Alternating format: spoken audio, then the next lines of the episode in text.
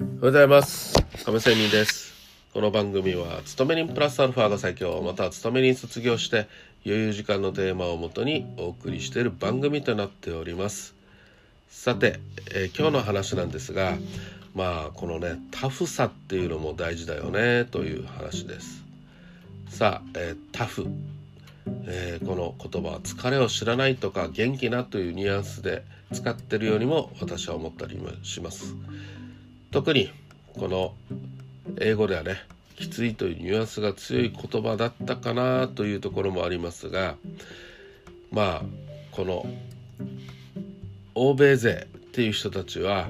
もうとにかく弱肉強食の社会を渡っていくためにはタフじゃないとやっていけないなというのが彼らからは非常に学ぶべきことは多いかと思います。特にこの為替市場では世界中の参加してくる人々によって構成されていますので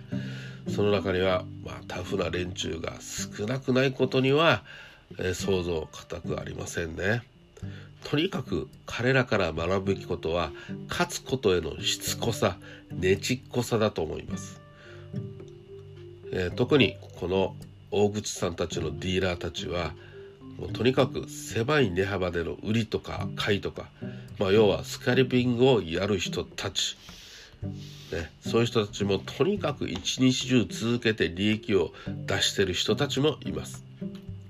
相場の隅々まで取ってやろうってするねこの執念。ハングリー精神。ね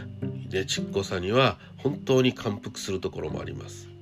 日本人ね潔しとするところもありますね。あの侍精神と言いますか。切腹と言いましょう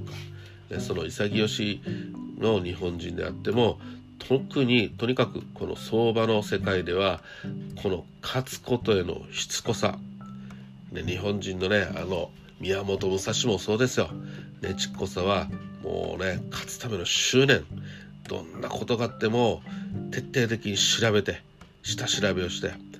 えー、この勝つためにね、えー、修練を燃やしてとにかく勝つというねこのねちこさん身につけるべきかなと思います。ということで今日はタフきついという話をしてみました。それでは今日も生き残っていきましょう。また明日。See you!